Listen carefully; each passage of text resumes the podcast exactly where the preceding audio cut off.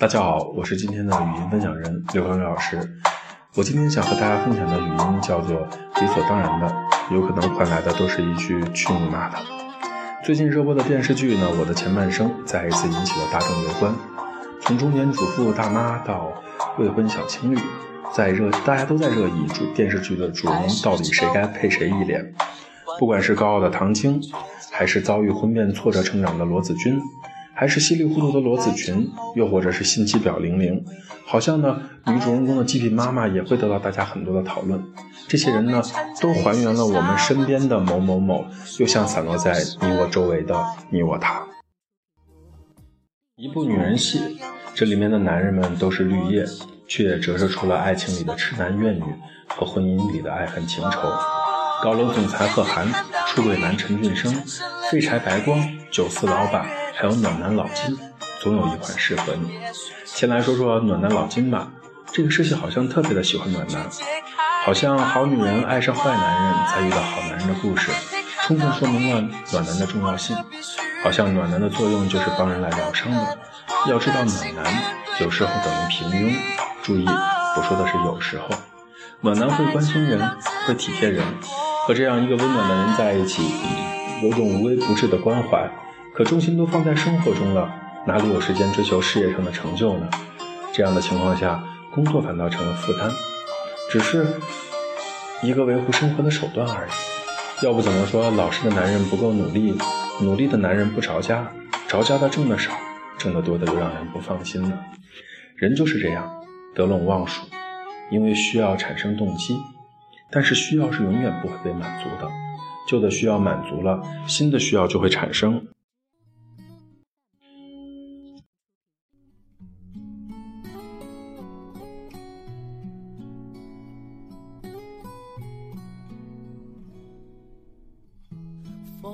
听了云要怎么飞老金的需要呢，都是围绕简单生活展开的，而罗子君的生活是为了物质生活的质量展开的。三观不匹配，注定了得了一个世界的悲哀。罗子君试着跟老金相处过，可老金的自卑、软弱和无能为力，在罗子君的世界里都表现得如此的赤裸。其实贫穷不是最可怕的，最可怕的是自卑。自卑让他无能为力，也让他无法进步。接着我们来说说废柴白光吧，白光白光败光败光。我想作者起名字的时候，大概就是这个意思吧。总有一些男人有一种迷之自信，别人投资他也投资，别人投资挣钱他投资赔钱，搞得家破人亡，却总觉得是一副自己时运不济、时不待我的样子，干啥啥不成，吃啥啥不爽。越没本事，越是一副大男子主义。每个人都需要小心翼翼地对待他脆弱的自尊心。要知道，尊严不是别人给的，是自己用实力赚来的。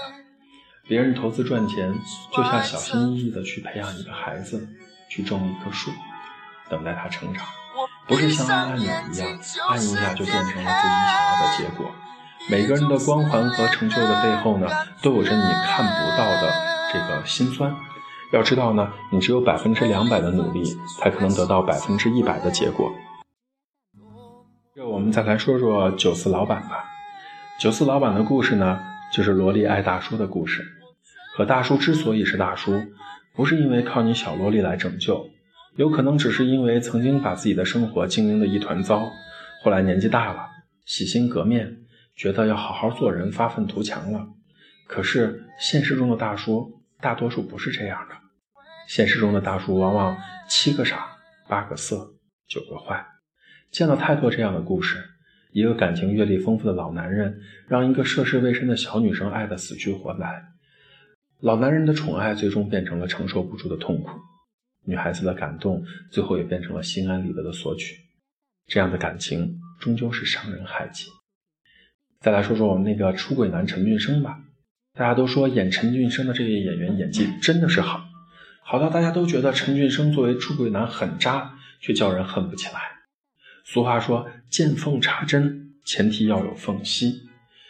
罗子君对婚姻的严防死守，抵不过玲玲的痴心一片加温柔攻势。加班时候的一杯温水，不舒服时候的一包胃药，工作中对项目计划书的详细分析和标注，女小三的温柔、体贴、善解人意，还有无怨无悔的付出，对于陈俊生怎么能不动心？男人被崇拜、被仰望，还有付出一点点就收获到对方的满足和感激，充分的激活了陈俊生那颗每天在重压下期待被认可的心。其实小三的套路和招数都是一样的，故作软弱、撒娇、害羞、装弱小。当然，话题扯远了，大家为什么恨不起陈俊生来呢？因为担当，虽然出轨了，却愿意给小三一个名分，在大是大非面前呢，还是有立场。不糊涂的，看到前妻面临潜规则的时候呢，也能够挺身而出，替前妻出气。这样的男人虽然有些迷糊，但是不糊涂。要说哪里错了，他把罗子君当家庭主妇这件事想得太简单、太理所当然了。而罗子君也把老公挣钱养家，她负责貌美这些如花这件事呢，想得心安理得了。要知道，所有心安理得，到头来都有可能换来一句“去你妈的”。最后，我们来说说那个高冷总裁贺涵吧。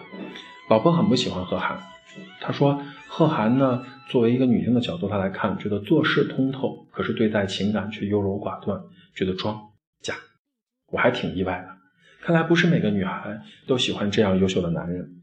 贺涵是很多女性当中的理想型，青年才俊，高大睿智，在工作作中好像没有什么是他办不到的事情。可就是这样的一个人，对待感情忽冷忽热。若即若离，看过一句话是这样说的：有些人的距离呢，就是一步的距离，前进一步呢，让人觉得靠得太近；后退一步呢，又让人觉得遥远。这大概就是贺涵跟唐晶的关系吧，总有一步的距离，却像隔着一个银河。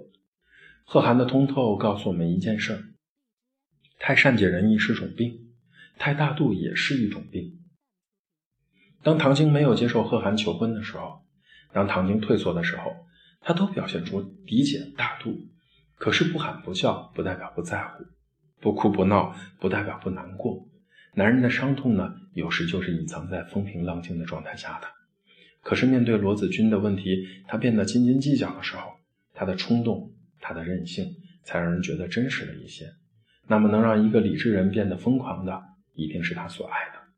关于我的前半生呢，男人版的分享暂时就写到这里了。我想每个人心中都有自己的理解。这里是硕博心理的影视分析啊，下一次我们有机会来聊聊我的前半生里面的那些女人们。今天的语音分享到这里就结束了，希望大家喜欢。请记得，不管你在哪里，世界和我陪伴着你。再见。